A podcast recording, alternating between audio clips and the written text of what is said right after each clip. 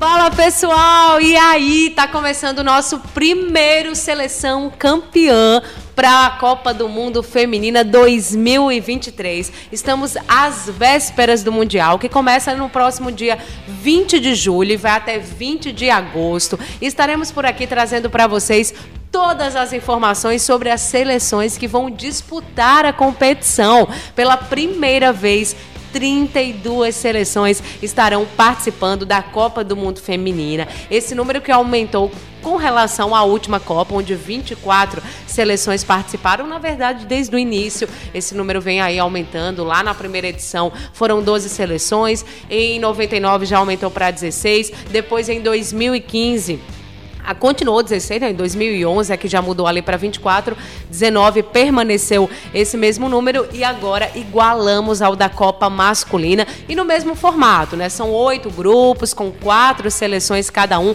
passam para as oitavas os dois melhores colocados de cada chave. Então estou por aqui com umas convidadas muito especiais que vocês vão amar para a gente falar muito sobre essa Copa do Mundo Feminino. Então deixa eu conversar com as meninas. Primeiro falar com Vanessa Vanessa Costa, ela que está por aqui, é, que fez um projeto muito bacana sobre futebol feminino. Inclusive, queria que você falasse um pouquinho desse projeto para o pessoal também entender esse convite. Estudante de jornalismo, mas já quase terminando, né, Vanessa? Daqui a pouquinho, jornalista de fato formada, está aqui com a gente nesse projeto de Seleção Campeã. Seja bem-vinda, Vanessa. Muito obrigada, é um prazer estar aqui com vocês hoje, discutindo sobre futebol feminino principalmente, né? É, como a Elisa falou, eu sou Vanessa, estou terminando jornalismo ainda esse ano e esse projeto, eu tive a oportunidade de fazer, de desenvolver um projeto sobre futebol feminino na graduação, não atrelado ao curso de incentivo externo, mas era exclusivamente sobre futebol feminino aqui na Paraíba, que é um tema que não é tão discutido ainda.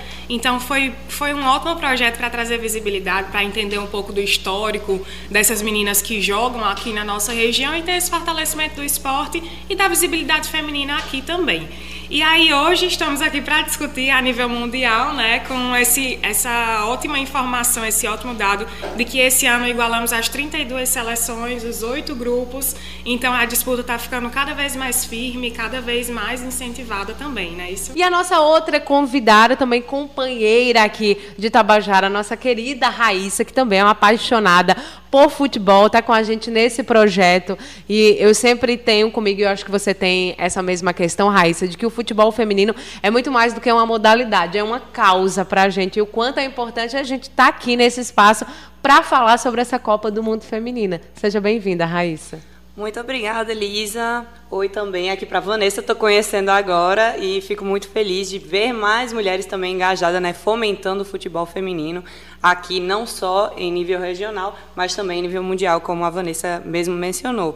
É, realmente, é uma resistência, né, a gente sabe como é, a gente vive, vive desde cedo essas, essas questões, mas quando, quando a gente pode pode trabalhar com isso. Quando a gente tem a visibilidade, quando a gente tem a oportunidade, a gente bota a cara. Então vamos trazer, vamos fazer essa Copa do Mundo ser maravilhosa e vamos tentar aqui trazer as informações necessárias ou pelo menos um pouquinho para o pessoal entender, acompanhar e se interessar ainda mais, né, pela modalidade.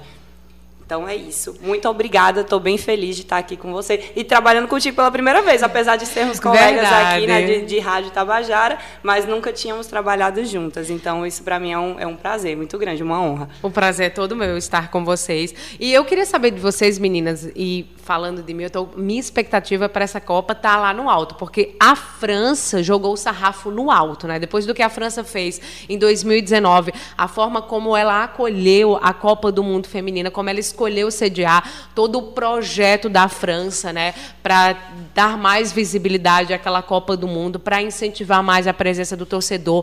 Realmente foi uma Copa histórica que para mim mudou o patamar da Copa do Mundo Feminina e já tinha ficado essa questão de que quem fosse sediar ou faz igual que a França fez ou faz melhor. A gente já não aceita menos. A gente não aceita menos do que o que a França fez, porque ela deu um exemplo de como receber um mundial, porque tiveram vários países anteriores que receberam e não deram um tratamento que a Copa merecia. Então o que a França fez foi exemplar. E aí quem ganhou a candidatura foi uma candidatura conjunta pela primeira vez a Copa do Mundo feminina vai acontecer em dois países, Nova Zelândia e Austrália, um, um projeto projeto muito bacana que foi o escolhido na votação da FIFA, inclusive vencendo a candidatura da Colômbia, escolhida ali no ano de 2020 e aí, estou com a expectativa de que seja realmente uma Copa histórica, que seja ainda melhor do que foi em 2019. Vocês têm esse mesmo sentimento? Vocês também estão com a expectativa de que essa vai superar a de 2019? Queria saber de vocês. Pode falar, Vanessa. Eu também estou com essa, essa expectativa alta, acho que em dois principais sentidos. Primeiro, da ideia da transmissão e da, do escalonamento que teve a Copa de 2019. Muito mais gente, eh, teve a impressão de que muito mais gente consumiu, muito mais gente hoje fala e sabe de futebol feminino. Então, está um nível muito maior de conhecimento dos próprios torcedores, das torcedoras, né? Que estão se engajando mais, se juntando mais para consumir esse conteúdo mundial. E outra, outro aspecto que me dá muita muita expectativa para esse ano é justamente ser sediado em dois países. A França realmente deu exemplo, mas o fato de estar sendo sediado em dois territórios diferentes pode agregar símbolos diferentes à transmissão. Então, acho que vai ser, vai acabar sendo uma transmissão bem completa, vai ter alguma novidade aí no que diz respeito a esses símbolos até culturais mesmo da região. E aí as seleções devem estar chegando bem preparadas, porque o show de 2019 foi grande e essa recepção ali de Nova Zelândia e Austrália não deve deixar a desejar esse ano, não. E você, Raíssa? Só para agregar, concordo com todas vocês duas aí, claro. É, é, são países né, que têm o, têm o futebol feminino, têm os salários né, igualados, ah. né, tanto do, do, masculino quanto do, do feminino. feminino. São, eles realmente fomentam, realmente apoiam a causa, apoiam as mulheres e tal na modalidade. Então, isso já é Algo que desde o começo, desde que ganharam a candidatura, eu fiz. Vai ser uma Copa muito boa. Vai ser muito boa para as mulheres, isso, muito boa. A visibilidade, com certeza, a, vai ter. É, eu vi que em janeiro, os últimos, os últimos dados né, que eu procurei e encontrei foi que em janeiro já, já mais de 500 mais de mais de 500 mil ingressos já haviam sido vendidos e tal só que agora eu não vi não não consegui mais atualizados mas se em janeiro já estava daquele jeito imagina agora porque muita gente deixa para comprar na, na, na, véspera né então deve estar tá todo mundo doido atrás de ingresso e eu imagino que sim, vai ser muito legal. Inclusive, eu estava louca para ir para essa Copa, mas dinheiro, infelizmente, não tem. Vamos ficar de casa mesmo assistindo. Vamos ficar. E a gente aqui comentando, né? Exatamente. E assim, aquele ano de 2019, né, para além da Copa, foi um ano muito importante para o futebol feminino. E eu, eu acredito muito na Copa, porque eu acho que o que aconteceu lá em 2019, aquela Copa, a visibilidade, o tratamento que a França deu, acabou repercuti repercutindo em diversos países. Aqui no nosso também foi o ano em que a CBF é, anunciou né, e implantou a obrigatoriedade para os clubes da Série A terem times femininos adulto e de base. Então foi também em 2019, foi após aquela Copa do Mundo que a Pia foi anunciada e a chegada da Pia ao Brasil ela também trouxe muitas transformações, porque tem aquela história. Eu lembro que na época o pessoal dizia: ah, mas aqui no Brasil não tem gente capacitada? Tem, mas assim, santo de casa não faz milagre. Uhum. Tem um ditado que, que fala isso e que é muito verdadeiro. Aqui a gente tem muita gente capacitada, uhum. mas quando alguém daqui pede alguma coisa, muitas vezes não é atendido. Para a Pia vir, ela trouxe algumas exigências, é, como, por exemplo, o incentivo à base, aí foi criado o Brasileiro Feminino Sub-20, competições para a seleção. É, é, brasileira sub-20 disputarem, né, condições. Então, tudo isso foi após a chegada da Pia, porque foram exigências que ela é, determinou para que ela viesse, para que ela aceitasse a proposta. Então, a partir da chegada dela, a gente também já teve algumas transformações no futebol feminino aqui do nosso país. Inclusive, já estão estudando a possibilidade da criação brasileira feminina é, da seleção, né, sub-17. Então, são tudo isso que a Pia está ali em cima porque ela entende a necessidade de renovação da nossa seleção. Ela já percebia que a nossa seleção era muito carregada nas costas por talentos individuais. É claro que isso deve, sim, sempre ter o seu mérito, o seu reconhecimento, mas até quando? A própria Marta dizia isso, né? Uma hora eu vou parar de jogar, a Formiga vai parar de jogar, a Cristiane, e aí? Se não houver um incentivo para o desenvolvimento de base de novas jogadoras, o que é que vai acontecer? Vai acabar a seleção?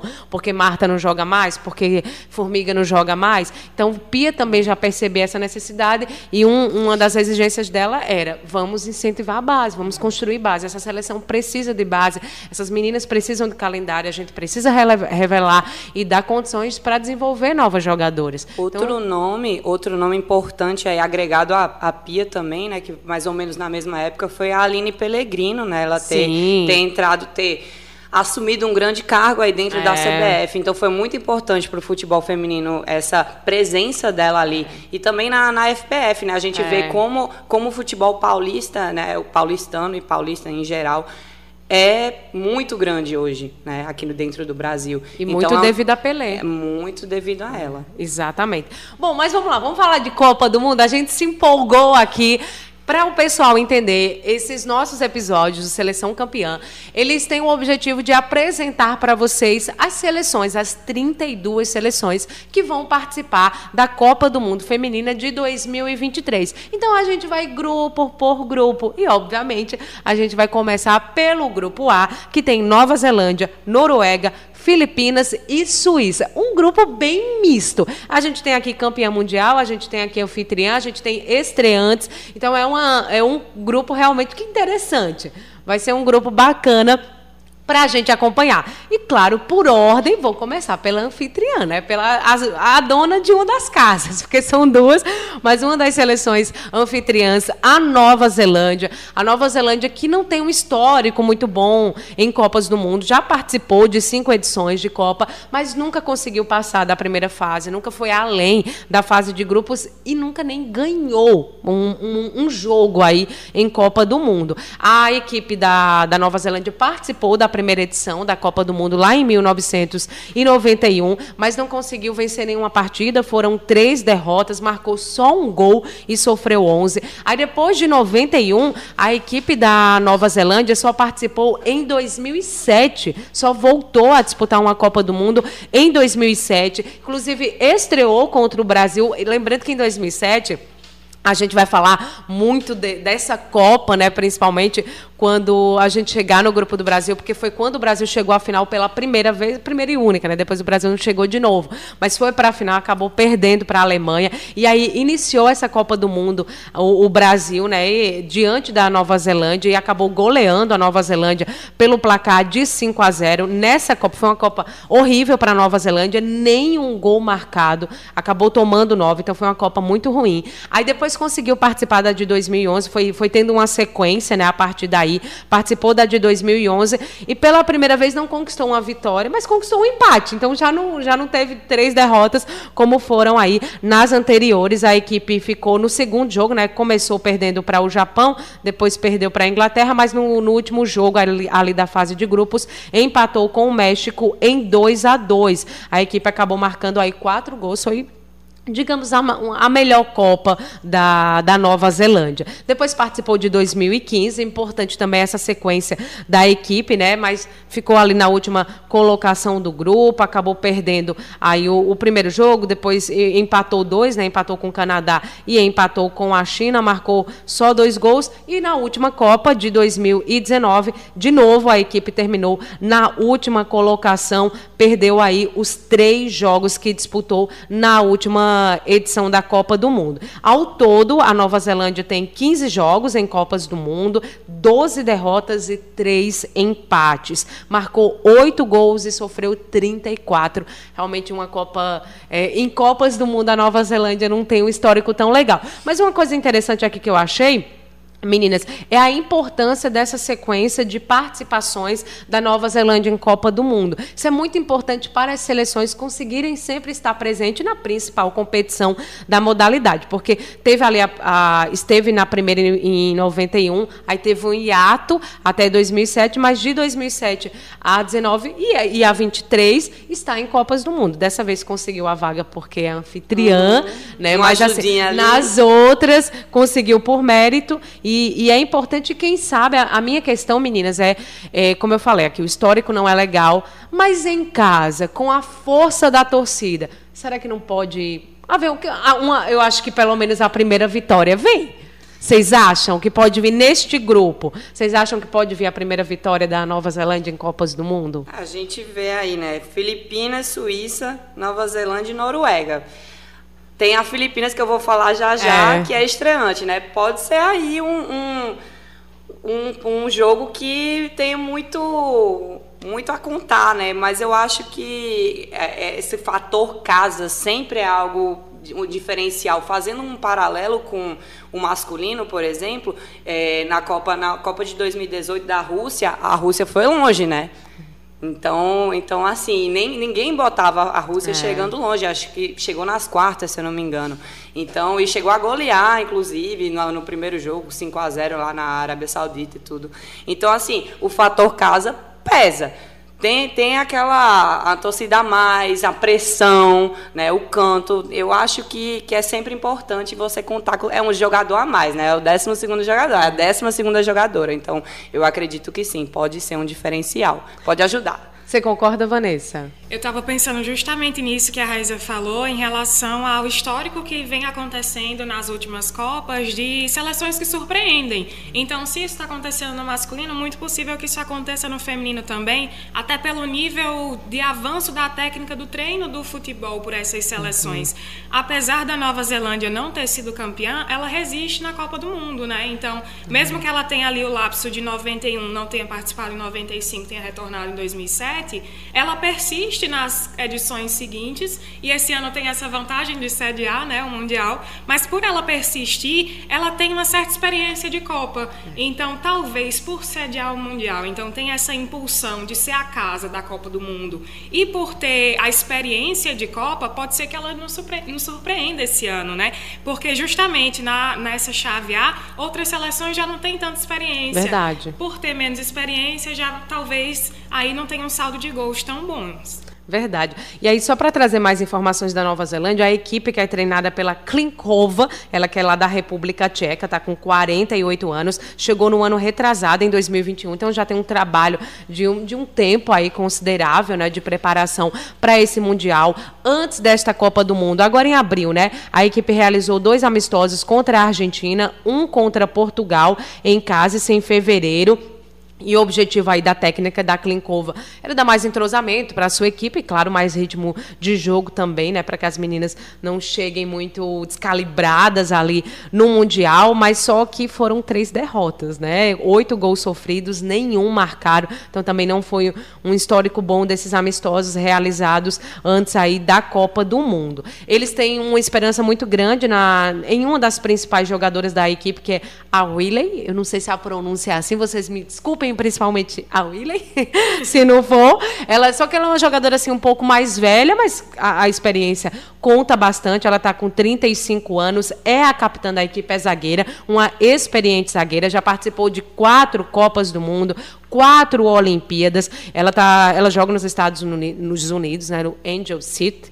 É, é o clube dela, então é uma, é uma é a, é a, jogadora de segurança da Klinkova, né? Aquela jogadora em que a equipe, principalmente as mais jovens, se inspiram. Ela tem uma ótima leitura de jogo, uma boa saída de bola é, para ajudar a equipe nessa primeira distribuição. Então, acredito que vai ser é o principal nome hoje aí da, da Nova Zelândia. Mas tem algumas meninas mais jovens também que que a seleção aposta, né, como uma das revelações do ataque, a Rene, a Gabi Rene, ela que fez uma estreia marcando um gol contra a Austrália nas Olimpíadas de 2021. Então, quando a menina estreou, mal pegou na bola, já fez um gol. Então, também foi uma estreia muito boa. Então, é uma jogadora em que a seleção da Nova Zelândia coloca uma expectativa em cima dela, né, para esse ataque, para que a equipe possa marcar gols. Ela também joga nos Estados Unidos, que tem um futebol feminino muito forte, muito consolidado, então tem uma boa base, está se desenvolvendo bem lá nos Estados Unidos. Ela ganhou a medalha de bronze é, pela Nova Zelândia na Copa do Mundo Feminina Sub-17, então é uma jogadora que, embora jovem, mas tem uma certa experiência, já disputou a Olimpíada, já disputou a Copa do Mundo de base e chega para ajudar a Nova Zelândia em casa é, nessa Copa do Mundo Feminina de 2023. A Nova Zelândia que vai estrear no dia 20 de julho, primeiro jogo da Copa é entre Nova Zelândia e Noruega. Esse jogo está marcado para as sete da noite lá no Eden Park, no Eden Park. Depois, inclusive, a gente pode falar um pouquinho como esses países pensando no Brasil, tem um fuso horário muito grande, né, comparado ao nosso. Nós teremos muitos jogos de madrugada. Isso pode dificultar essa adesão a, assistir a Copa, né? Eu acredito que o pessoal vai, talvez fique mais restrito mesmo aos jogos da nossa seleção. Porque são jogos de três da manhã, de quatro da manhã. Adoro. Enfim. Não, eu também. Assim, eu pretendo assistir o máximo possível. Mas a gente sabe que não dá para todo mundo. Mas, enfim, agora sim, essa estreia aqui, meninas, é uma estreia difícil. A gente está falando da Noruega, que está num seletíssimo grupo de seleções que já levantaram a taça, porque de oito Copas do Mundo feminina, a gente está indo para a nona edição. Mas de oito, só quatro ganharam: Estados Unidos, Noruega, Japão e Alemanha. Então a Noruega está nesse grupinho aí de quatro, já levantou. Na primeira participação, daqui a pouquinho eu vou falar mais da Noruega. É, já já foi vice-campeã, depois foi campeã, então é uma seleção muito difícil de enfrentar. E pode ser que essa primeira vitória não seja nesse primeiro jogo, né? Mas vamos ver, estreia é estreia para todo mundo, né? Por mais experiência que você tenha, é o primeiro jogo ali. Então, tá uma coisa meio igualitária, mas eu, eu acho difícil aqui. Aí depois da Noruega vai pegar as Filipinas no dia 25 de julho e fecha a fase de grupos contra a Suíça no dia 30 de julho. Essa é a sequência aí da, da nova Zelândia. Bom, vamos dar sequência por aqui. Trouxe um pouquinho do histórico da Nova Zelândia, falando. As meninas já, já falaram também da expectativa delas com relação à Nova Zelândia, principalmente no tocante ao fator casa, que pode surpreender de alguma maneira, quem sabe, a primeira vitória. Mas, e no fim, eu vou querer saber de vocês se vocês apostariam a Nova Zelândia como passando de fase. Eu acho que não, mas a gente, a gente comenta sobre isso no final, depois que a gente conhecer mais outras seleções. Vamos falar da Suíça? A gente falou o quanto esse grupo é diversificado, porque a gente tem a Nova Zelândia, que nunca ganhou um jogo, a gente tem a Noruega, que já foi campeã, a gente tem a Filipinas, que estreou, e a gente tem a Suíça, que está no meio termo. nunca nem ganhou, mas também nunca foi tão ruim, assim, né? Ou, ou, em alguns sim, em outros não. Mas Vanessa vai falar melhor para a gente da Suíça.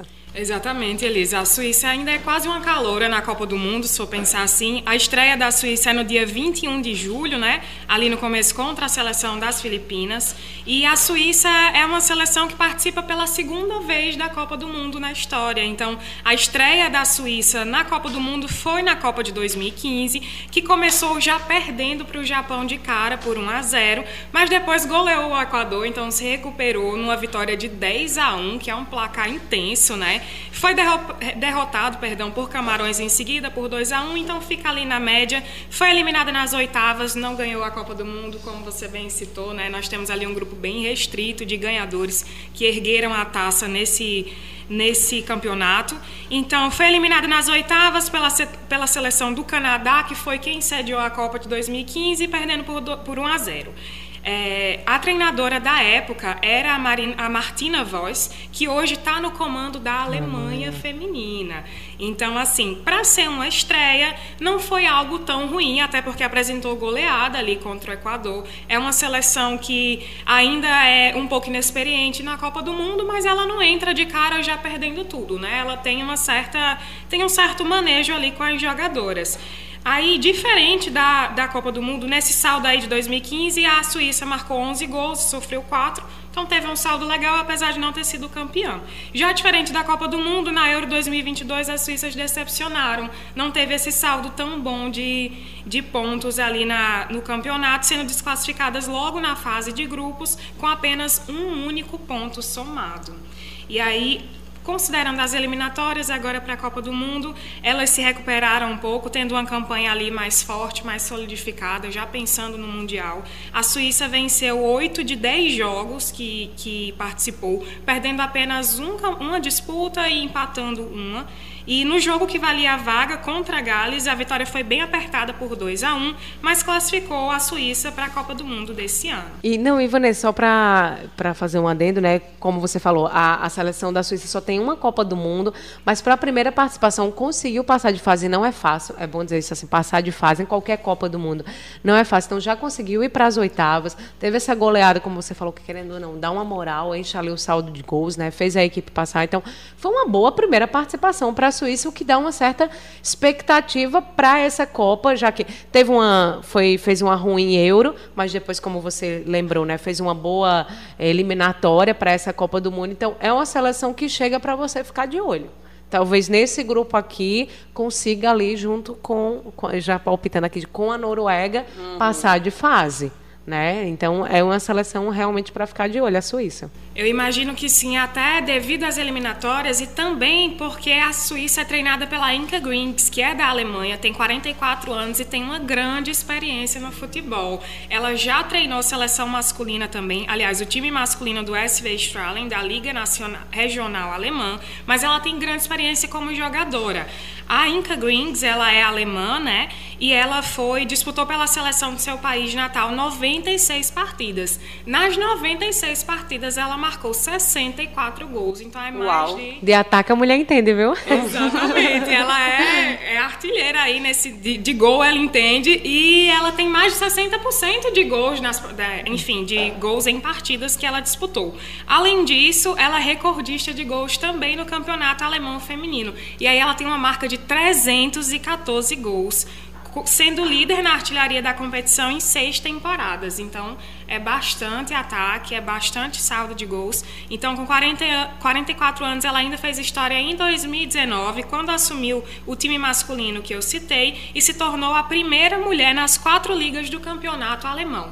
Então, além de grande experiência no futebol, ainda tem essa marca histórica de ser essa primeira mulher a ocupar as quatro ligas do campeonato alemão assumiu o cargo de treinadora agora na Suíça no começo do ano, sucedendo o dinamarquês Niels Nielsen. Então é uma mulher que está assumindo ali o comando da seleção feminina, que tem toda essa experiência. Os três primeiros jogos com ela terminaram todos empatados, mas depois o time perdeu para a Islândia por 2 a 1. Então fica ali uma média entre disputas muito boas, disputas uhum. medianas, uhum. e a técnica também tem um, uma característica singular que está acostumada em jogar com a o enquadramento 442 clássico. Isso, um e tradicional. aí provavelmente será mantido. E aí ela, como você falou, né? Ela chegou há pouco tempo, pode ser que isso pese, isso pese né? Exato. Porque ela chegou esse ano, a Copa já vai começar e esses jogos que tiveram com ela à frente, nenhuma vitória, né? Três empates e uma derrota. E aí a galera talvez esteja um pouco desconfiada, embora ela, ela tenha um referencial de ataque muito bom como jogadora, mas é uma técnica mais defensiva, assim, que gosta, como Vanessa pontuou, desse 4-4-2 mais clássico. É, talvez possa até mudar, né? Já que ela é tão. gosta, gosta gostava de jogar para frente, né? Quem sabe a gente pode não ver variações aí do 4-3-3, a gente pode ver também. E até porque é, ela falou, né? Ela está desde janeiro no comando do, da equipe, não deve ter, conhecer tanto ainda é. o que tem e, e, potencializar ao máximo as jogadoras, é. né? Então acho que assim, é, se não sei se você vai falar se ainda vai ter algum jogo antes da Copa algum jogo amistoso assim antes da Copa e tal, para ela para ela testar mais, né, uhum. ainda as jogadoras e tudo, porque se tiver vai, vai ser ainda melhor, né, para ela sentir mais e, é, essa equipe da, da Suíça. Mas é muito bom ter um diferencial de que ela era artilheira e, e é. Vivia fazendo gol, né? Muito gol. E você falou, Raíssa, desse 4-3-3. É, nesse último jogo que ela perdeu, contra quem foi mesmo? Perdão, Vanessa? Ela que foi que teve a derrota. Islândia. Islândia ela jogou com 4-3-3. Aí a galera ficou com trauma, porque ela vinha no 4-4-2, hum. só empata, e quando mudou, acabou sendo derrotada. E contra a Islândia, que não é uma seleção tão forte. Mas, como você falou, é, a gente também não pode resumir uma situação por um jogo. Pode ser que ela ainda aposte nesse, nesse esquema em outras partidas. Conhecendo né? as peças, né? Exato, testando. É. Enfim. Exatamente, até porque, como a gente viu aqui, a Inca, a Inca Greens ela tem seis meses só ali de uhum. treinamento com a Suíça, então ainda acaba sendo um pouco experimentação, acaba sendo. A, o entrosamento da equipe ainda pode mudar, então, de fato, é possível que ela mantenha o clássico 4-4-2 ou que ela tente inovar aí nessa experimentação, também a depender dos resultados que os uhum. primeiros jogos Dos entreguem, adversários, né? né? Dos adversários, do estudo dos, dos adversários, da formação deles, para tentar ali manter a Suíça no quadro. Vamos falar agora das jogadoras, né? A estrela da equipe é a Ramona Beckman, atacante, tem 32 anos. Ela tem 131 partidas e um saldo de 57 gols com a camisa da Suíça, né? Artilheira de fato. É a segunda maior artilheira da história da seleção feminina da Suíça. Então ela traz um peso com ela ali vestindo a camisa da seleção. Uma promessa para esse ano é jovem, tem apenas 20 anos, é a Raiola Chemaili, acredito que seja assim a gente pronuncia. Desculpa, Raiola. Raiola. Então, Raiola, a gente também acredita que você é uma promessa para esse ano. Tem apenas 20 anos, muito jovial. É jogadora do Freiburg, da Alemanha. E está na próxima, está na próxima temporada do Wolfsburg. A atleta deve ser bastante utilizada na seleção feminina da Suíça. Então, realmente, é uma promessa para esse ano. Está sendo bem acreditada. Pode ser que não surpreenda. E, assim, só do Wolfs ter contratado ela, né, tá, tá no Freiburg, enfim. É. É, o Wolfs quis contratar já mostra, porque o Wolves é um dos. Ele e o Bayern são os principais times lá da, da Alemanha, né? O Wolves talvez até mais, porque já ganhou League, enfim, é um, um, time mais tradicional e mais forte. Praticamente a base da seleção da Alemanha é do Wolves. Então, esse interesse do Wolves por ela mostra realmente o quanto ela é talentosa e o quanto ela vai ser uma aposta da Suíça para esse Mundial. E tem um motivo especial para ela ser essa aposta também. No jogo de estreia da Raiola, no Sub-19 contra a Letônia, ela marcou três gols em apenas três minutos. Então, a meia atacante realmente está ali para mostrar para que veio, né? Também esteve na equipe que participou da Euro no ano passado e até agora já marcou cinco gols em 20 jogos. Então, tem um percentual bom, bom aí de gols marcados. Realmente é uma jogadora para para se dar uma olhada. Não sei se ela vai ser titular, né? Se, se a técnica já vai começar os jogos com ela, mas com certeza deve ser uma peça pelo histórico dela aí, que deve ser frequentemente utilizada pela treinadora da Suíça. Interessante, engraçado que a gente foi falando aqui de do, das seleções que a gente apresentou, as duas são treinadas por mulheres. Né? A gente vai ter um, um número. Talvez não o tanto que a gente gostaria. A gente acho... vem para o homem agora. Ah, é? Então, vamos eliminar, estou brincando.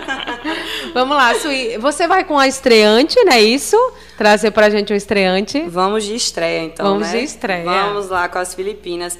Vou começar aqui dizendo né, que ela ocupa o número 49, não, está em 49 lugar no ranking da FIFA, que é a melhor posição da história. No começo desse ano estava em 53º. Então, assim, Uma já melhorou, né? Já, já melhorou. melhorou aí no, no, nos últimos meses. E pode ser a sua estreia na Copa do Mundo 2023, mas as Filipinas, que tem a maioria das suas jogadoras nascidas nos Estados Unidos, hum. inclusive, né, é, vamos falar um pouquinho de história, né, falar aqui um pouco de história e geografia para vocês. As Filipinas é, eram, eram, era colônia, eram colônia dos Estados Unidos e da Espanha, e teve sua independência declarada em 1898, mais reconhecida só em 1946. Nossa. Então lá eles falam espanhol, falam inglês e falam uhum. filipino. Então, aí, voltando agora para a Copa do Mundo, para as jogadoras, né? São 22 jogadoras de 34 que são dos Estados Unidos, Nossa. que são nascidas nos Estados Unidos. Além disso, 11 jogam nos Estados Unidos. Então, isso, apesar de ser uma estreante, a gente vê que joga na, na principal liga, né? uma das principais ligas do uhum. mundo, né? que é a dos Estados Unidos, que a gente sabe que há muito tempo que apoia o futebol feminino. E elas estão determinadas, sim, a causar um impacto no cenário mundial. E houve uma grande mudança de mentalidade nos últimos anos. E isso tem muito dedo de uma pessoa, que é o treinador Allen Stysik. Acredito que seja assim que se fale. Também me desculpe, Desculpa, Allen. se não for, mas tudo bem. E, enfim, é, o, ele conseguiu o primeiro troféu da história da seleção feminina do país que foi a, da Confederação do Sudeste Asiático de 2022, do ano passado. E isso foi uma prova contundente né, de, do impacto dele no time. É, antes, ele, ele, assumiu, ele assumiu em outubro de 2021 e ele era técnico da Austrália. É, das Matildas, né? Que como ele são, é australiano, eu acho. Ele é australiano, ele inclusive. Vai casa, então. E a então. comissão técnica toda é australiana. Ele trouxe todo mundo para trabalhar junto uhum. com ele. Ele foi, é, esteve à frente da Austrália entre 2014 e 2018. E ele conseguiu classificar a Austrália para a última Copa do Mundo e foi demitido. O que, assim... Ninguém sabe. Ninguém sabe o porquê. Até hoje ninguém... Entendeu Enfim, o rolê. Mas tudo bem as felizardas foram as Filipinas, né? as Filipinas, desculpa, gente, as Filipinas que, que anunciaram ele né, desde 2021, então. E aí, vamos falar um pouco, então, como foi o caminho, né? Já que não temos histórico de Copas dessa seleção, então vamos falar como é que a, como é que a Filipina, as Filipinas conseguiram chegar na Copa do Mundo, né? Então, vamos lá. Em janeiro de 2022, elas fizeram sua décima participação na Copa Asiática Feminina, que foi na Índia. Né? É, Para quem não sabe, as Filipinas é, estão localizadas no, no, no Sudeste Asiático. Então, aí foi na Índia e o país teve a chance de conquistar. Eram cinco vagas para a Copa do Mundo, né? E aí o país conseguiu uma. Mas como é que foi? Primeiro elas derrotaram a Tailândia e a Indonésia e nas quartas de final precisavam de uma vitória contra Taipei para garantir uma vaga na semifinal e a primeira vez na Copa do Mundo, né? E aí a, a filipina Kinley Quezada, que eu vou falar mais tarde ali para vocês sobre ela, uma das jogadoras peça desse time, ela abriu o placar aos 49 minutos, Taipei empatou aos 78 minutos, aí na prorrogação nenhuma fez gol, foi para os pênaltis e a estrela filipina que, que fez o último gol lá, que culminou na, na no acesso no passaporte das Filipinas para a Copa do Mundo, foi a Sarina Bolden ela que pôs um fim nesse thriller e selou o destino do país para a Copa do Mundo. E aí agora vou falar também, sim, os jogos. Sobre os jogos, dia 21 de julho vai ser o primeiro, né, contra a Suíça, que Vanessa falou agora há pouco. Dia 25 de julho vai ser contra a Nova Zelândia e dia 30 de julho contra a Noruega. Né? Então, assim, o jogo mais difícil para as Filipinas, acredito que, que vai ser o último. Então, isso pode ser também que dê uma, um ânimo para elas, começar com, com com seleções que não são tão, que não, não tem muita aparição em Copa do Mundo, né? Então pode ser um diferencial aí. É, como elas estão se preparando? É, o Staisic, né, junto com o técnico recém, com o recém-nomeado técnico do sub-20, Nawel Ahati, que é também australiano, eles têm realizado testes já já há bastante tempo. E uma coisa importante do StySeek é que ele resolveu fazer um, um, um giro assim pelo mundo, é, com, jogando uhum. vários amistosos. Né? Se não me engano, 26 ou 27 ele fez com essa equipe, com essas, com essas jogadoras e com as principais seleções, assim, não, não tinha escolha, ah, tem que ser a, a, a mais uhum. fraca, não sei o quê, não, saiu jogando com várias mesmo para entrosar o time, né? Porque tem muitas jogadoras novas e tal, e, e elas têm muita vontade, mas não tinham entrosamento, uhum. né? Então elas precisavam disso. E aí ele, ele mesmo falou, né? Ele não conheço nenhuma seleção do mundo que tenha ficado tão junto. Então, isso é importante. É, você ter essa, essa liga e ainda mais numa, numa competição, numa competência que é em nível mundial, a maior do mundo, né? Então, é muito importante você ter essa união de um time, né? Não só entre as jogadoras, mas entre as jogadoras e comissão técnica. Então, isso aí pode ser um, um diferencial também né, da, da seleção das Filipinas não são favoritas, né, como, como falei, mas pode ser essa união de categorias de base, como ele está sempre junto com um treinador do sub-20, uhum. é, é, essa união do, do, das jovens com as, com as mais experientes também pode ser algo que ele já está pensando a longo prazo tudo bem, tem Copa do Mundo agora, mas ele está pensando na questão de, de, trabalhar a base também, em Sim. conjunto né, com, o, com outro treinador, para que futuramente seja uma, uma equipe mais competitiva, mais e mais. Mas não por isso que elas estão com medo, elas estão, elas estão focadas, né, as jogadoras estão aí é, animadas e tudo. E falando sobre nomes, vamos falar de alguns nomes também aí que a gente tem que ficar olhando. É, Sarina Bolden, como eu já falei, ela é uma, ela é meia, só que é uma meia atacante. Ela tem 26 anos, nasceu nos Estados Unidos, como eu falei, a maioria é, é uhum, é estadunidense, né? E dupla nacionalidade filipina. Estreou em 2018 na Copa Asiática Feminina da AFC é, na Jordânia, fez já 37 partidas internacionais e desde então marcou 22 gols. Já tem 22 Bom gols histórico. à frente da, da equipe, né, da, da seleção. Ela joga no Western Sydney Wanderers, que é da Austrália, uh, da, da Liga Australiana. Outra que eu falei também, que, a, que fez jogo lá, que fez gol no, no jogo mais importante para conseguir a classificação, a Kinley Quesada, que ela também é meia, de 26 anos, já tem 22 gols também e em 49 partidas. Então a gente vê uns números altos, né? E ela hoje joga na Sérvia, no Estrela Vermelha. A Carly Freelis também é outra, é uma outra jogadora que já marcou 12 gols em 37 partidas. A gente vê nomes, nomes importantes, mas vou, vou falar aqui o mais o mais importante, talvez, o que a gente mais escute nessa Copa do Mundo, que é o da Tanay Anis. Ela tem 33 anos. Ela era meio-campo que há pouco tempo se descobriu mais atacante, uhum. porque ela tá metendo gol adoidado. A mulher não para, é uma máquina. Ela também, mais uma estadunidense, né, que ela é, após as façanhas na, na, ah sim ela jogou a UEFA Champions League 2013 é, para a Copa Asiática Feminina e na, na, na Jordânia. A Itanai ela foi imediatamente nomeada capitã somente devido à sua experiência incomparável. E aí ela já está na, nas Filipinas, já jogou 38 vezes, e dessas, 30, dessas 38 vezes, 13 gols. Começou no meio-campo e, e terminou indo para o ataque, porque descobriram realmente que ela é muito boa.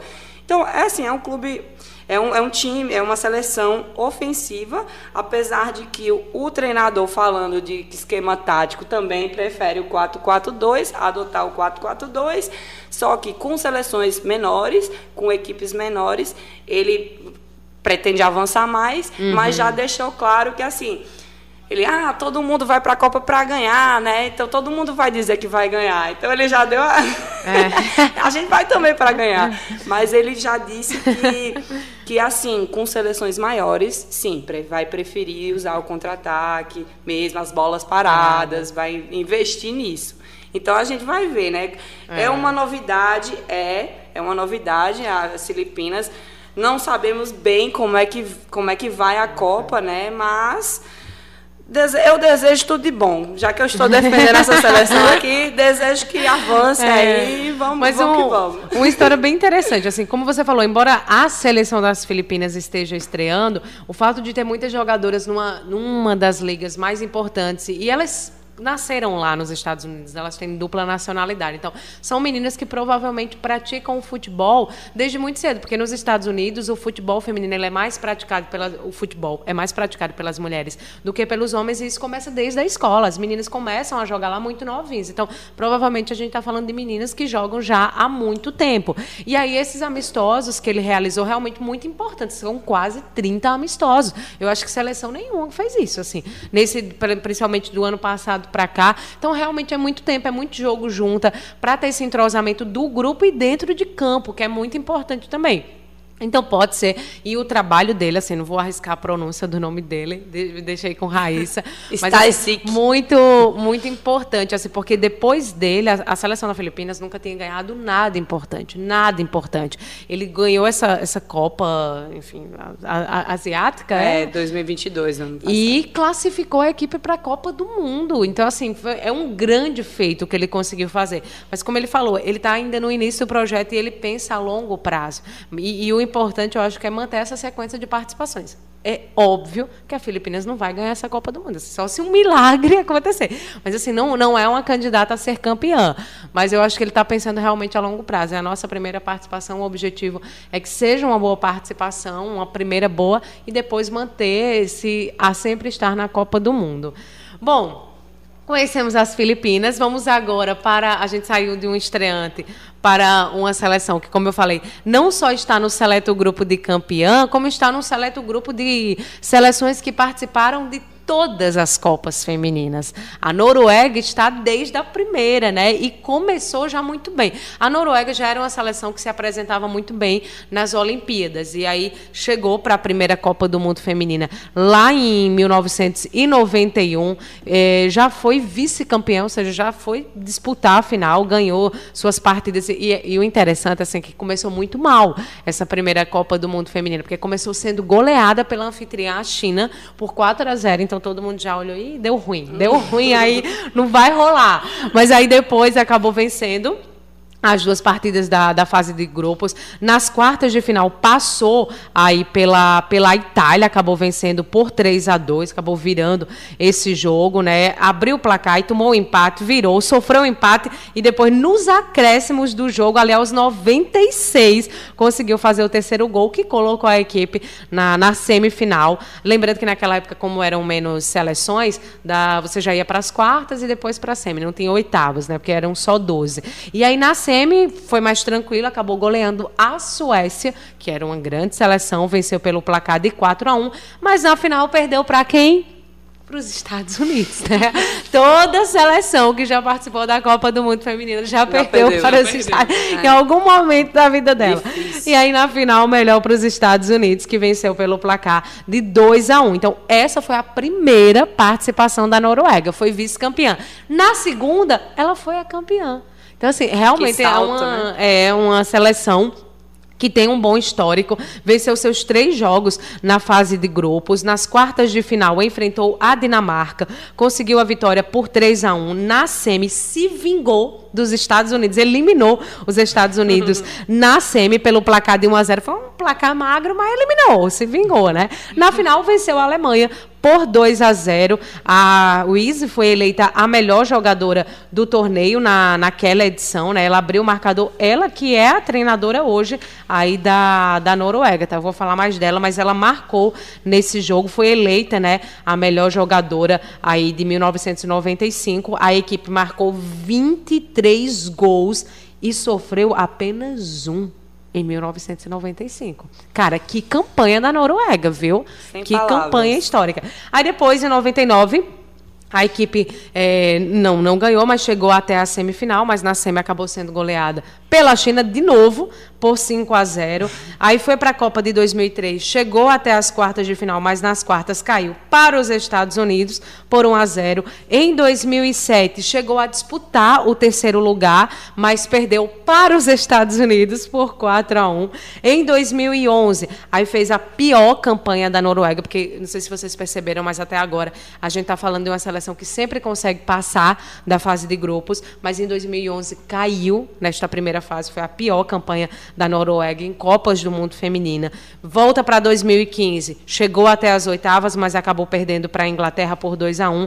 Chegamos em 2019, última Copa do Mundo, a equipe da Noruega vai até as quartas de final, mas perde de novo para a Inglaterra acaba perdendo aí pelo placar de 3 a 0 e é eliminada. Então, na última Copa do Mundo, a Noruega caiu aí nas quartas de final, mas igual o Brasil, né? O Brasil também caiu. Não, o Brasil caiu nas oitavas para a França.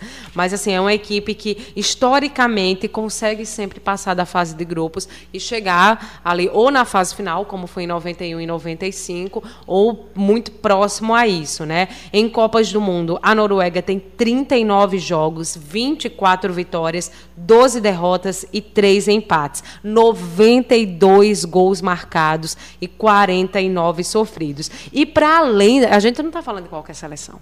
Para além da Copa do Mundo Feminina, a Noruega já conquistou o, a medalha de ouro nos Jogos Olímpicos de 2000 e medalha de bronze nos Jogos Olímpicos de 1996 e já ganhou a Euro duas vezes, em 87 e 93. Então, realmente, é a seleção mais experiente experiente desse grupo.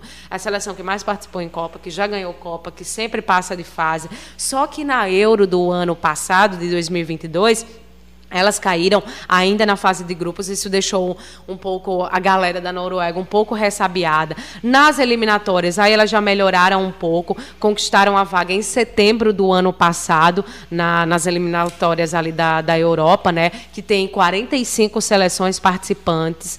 É, e aí elas são divididas, essas seleções, em nove grupos. Quem é líder da chave, quem é líder do grupo, já consegue uma vaga direta para a Copa do Mundo. Quem fica na segunda colocação, aí tem que ir para a repescagem. Só que a Noruega ela não precisou ir, né? Ela foi a líder da sua chave do grupo F com 28 pontos em 10 jogos, 9 vitórias e um empate. Então, nas eliminatórias, nenhuma derrota. Foi uma boa classificação aí da equipe para essa fase para essa Copa do Mundo. E aí chegamos à treinadora. A treinadora que foi campeã lá em 95, a Rise, agora comanda a equipe. Ela que, como eu disse, brilhou também na, na final, é, do, ali no, no fim dos anos 90, né, início dos anos 2000, campeã olímpica também. Ela foi anunciada como treinadora da Noruega depois do desastre na Euro, depois da eliminação da Euro, ali na fase de grupos. Ela chega para comandar a equipe em agosto do ano passado, então não tem nenhum ano também aí como como treinadora da Noruega. Ela que foi em 2003 eleita como a melhor jogadora é, lá do país dela, é, ex-meio-campista, né, atuava ali no meio-campo, já teve destaque trabalhando à frente do time norueguês LSK, onde ela venceu títulos e foi indicada a prêmios. Também já comandou a seleção inglesa que ela comandou a Inglaterra feminina no, em, em Olimpíadas, né? Então já tem uma boa experiência também.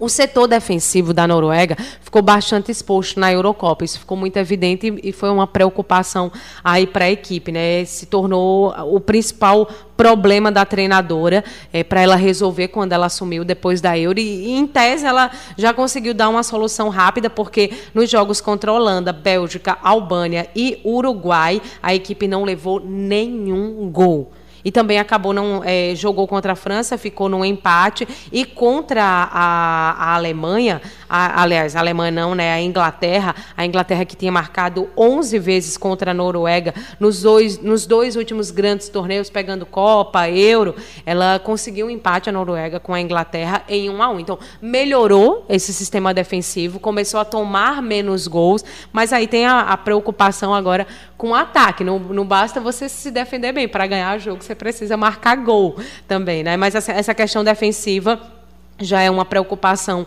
é, menor, não tão assim, porque assim, no, nos amistosos que aconteceram no ano passado, né, contra o Brasil e contra a Espanha. Contra o Brasil, a equipe perdeu de 4 a 1, então já tomou quatro gols. Depois é, perdeu por 4 a 2 para a Espanha e tomou três gols da Suécia. Contra a Suécia foi empate, 3 a 3, mas assim, já tomou uma quantidade aí considerável de gols também contra a Espanha, Brasil e Suécia nos amistosos. Aliás, não foi nem do no, o amistoso com a Suécia já foi agora em abril desse ano, então há pouquíssimo tempo, né? Mas marcou cinco gols e eles olharam isso.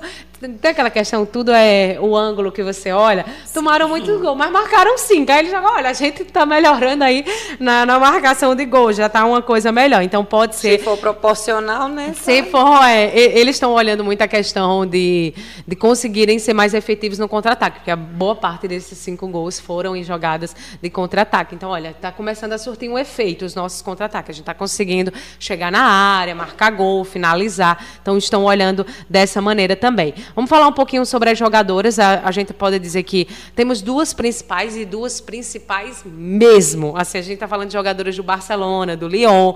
Primeiro, a Hansen, que é jogadora do Barça, é uma máquina ali de, de assistências, principalmente, está sempre sendo indicada a prêmios, é considerada uma das melhores jogadoras do mundo. Ela está chegando né, para ajudar a equipe. Ela que, além de assistências, guarda também geralmente o dela. Ela que geralmente tem, tem uma média muito boa pela seleção da Noruega. Geralmente, quando ela está em campo, ela marca pelo menos uma vez ali para a Noruega. Ela já foi utilizada em algumas oportunidades pelo treinador anterior como uma segunda atacante, mas é possível que na Copa do Mundo a, a Rise use ela ali no meio, que é o, o habitat natural dela, é onde ela mais gosta e mais se sente à vontade para jogar. Então, Hansen é o nome eh, junto da, da Berg, é o, uh, são os nomes principais ali da, da Noruega. A Berg que é do Lyon, a Hansa é do Barça, a Berg que é do Lyon tem a maior artilheira da, da Liga dos Campeões Feminina, melhor jogadora do mundo em 2018, só que ela está num processo de readaptação, ela ficou cinco anos longe da seleção, voltou em 2021, não participou da Copa de 2019, está voltando de lesão também, né? não tem jogado, ficou, teve uma, uma lesão no joelho extremamente grave, ela que tem um histórico de oito já ganhou oito vezes a Liga Francesa, seis vezes a Liga dos Campeões Feminina. Ela teve um, um, rompimento né, do ligamento do joelho no começo de 2020 e ela ficou mais de 20 meses longe dos gramados, um tempo muito considerável. Voltou em outubro de 2021, mas ela, ela ainda é jovem, né, tem 26 anos. É, desde a volta dela, ela já marcou 17 gols em 28 jogos, isso já na temporada 2021, logo quando ela retornou. E, inclusive, um desses gols que ela marcou foi na vitória por 3 a 1 em cima do Barça, na final da Liga da temporada passada, quando o Lyon ganhou do Barça. Então, ela marcou um dos três gols logo no retorno dela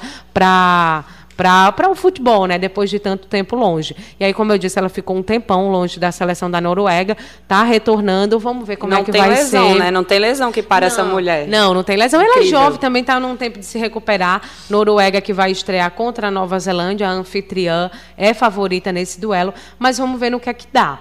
Bom, vamos, vamos palpitar agora. Falamos aí do grupo A: Nova Zelândia, Noruega, Filipinas e Suíça. Vanessa, quem é que você acha que passa dessa fase para as oitavas de final? A princípio, eu vou ter que palpitar a Noruega, até pela melhoria no, no contra-ataque aí. Tem, se, tem voltado o desempenho do que apresentou em todas as Copas pela experiência de Copa e pelo rendimento nas Copas. Então, como os adversários não têm tanta experiência, muito menos rendimento por não ter experiência, eu acho que continua sendo uma seleção muito forte. Então, nessa fase de grupos, com certeza é um palpite. E outro, pela. Assim, vou fazer aí um palpite arriscado agora, talvez as Filipinas pela quantidade de boas jogadoras e pelo entrosamento que foi desenvolvido no grupo, que não aconteceu na Suíça, por exemplo. Então, eu imagino Olha. que pode nos surpreender devido a isso. Então, pensando aí nas quatro, é arriscado, eu não sou boa palpiteira, mas, mas eu, eu vou não. acreditar nas Filipinas porque eu achei a estratégia do técnico muito boa e eu imagino que esse entrosamento vai fazer toda a diferença, até porque a própria Noruega ainda está com dificuldade ali no ataque então talvez, enfim, eu imagino que as duas devem talvez devem chegar para a próxima fase. Então vamos lá, Vanessa, Noruega em primeiro, Filipinas em segundo. Raíssa. Rapaz, ela foi ousada. Ela viu? foi Eu gosto assim, eu gosto de ousadia, porque eu não sou, eu vou pelo caminho tradicional. Vamos seguir na ousadia então, Noruega fora. Será? Você acha? É não. possível, né? É, que é possível, é. Tudo não, é, é, exato. Mas só estar tá ali, né? Participando ah. e tal. Não, mas vamos voltar aqui. Razão, né? Razão emoção. Entre razões e emoções. Vamos lá. Enfim, eu não, eu acho que realmente a Noruega passa. A Noruega deve passar sim, tem nomes fortíssimos aí, é elenco, é camisa, é histórico, então é. essas coisas. Numa, se bem que não, ultimamente né, a gente tem visto aí nas últimas Copas, tanto feminina quanto masculina, tem, tem camisas aí que não estão pesando tanto mais, né? Então pode ser, mas eu acredito sim que a Noruega vai passar. E agora, com a volta da Ada Egeberg, é importantíssima a presença é. dela. Acredito sim que, que vai passar. Não sei se em primeiro ou segundo, mas acho que passa. E em segundo lugar, queria colocar minhas Filipinas, mas eu acho que a Suíça. Eu acho que a Suíça, pelo o histórico que que Elisa estava contando, né, né, que, que Vanessa, Vanessa na verdade, estava contando, de que assim só teve uma participação, mas foi conseguiu avançar, né, conseguiu Exatamente. avançar de fase. Então isso já dá um gás a mais para chegar com tudo nessa outra Copa, né, querendo mais, tá? A gente já chegou nas oitavas e agora vamos para as quartas, pelo menos e tal. Então pode ser. Então eu vejo sim Noruega e Suíça. Eu vou nesse caminho tradicional também. Né? Eu acho que a Noruega consegue vencer e assim, eu acho que a Noruega consegue vencer a Nova Zelândia, Filipina. Eu acho que vence os três jogos a Noruega. Eu acho que vence os três jogos. A Suíça deve vencer a Nova Zelândia, empatar com as Filipinas, pegaria ali o segundo lugar, né, fazendo uns quatro pontos. Mas para mim, Noruega é primeiro, Suíça em segundo. Bom, a gente vai encerrando o nosso primeiro Seleção Campeã. Esse foi um pouquinho mais longo, nosso primeiro episódio, para a gente explicar um pouquinho como é que vai acontecer. E a gente se encontra no segundo episódio, onde a gente vai falar sobre o grupo B da Copa do Mundo Feminina. E a gente te espera. Meninas, obrigada. Até o grupo B. Valeu! Obrigada a vocês, meninas, e continuem acompanhando os próximos episódios.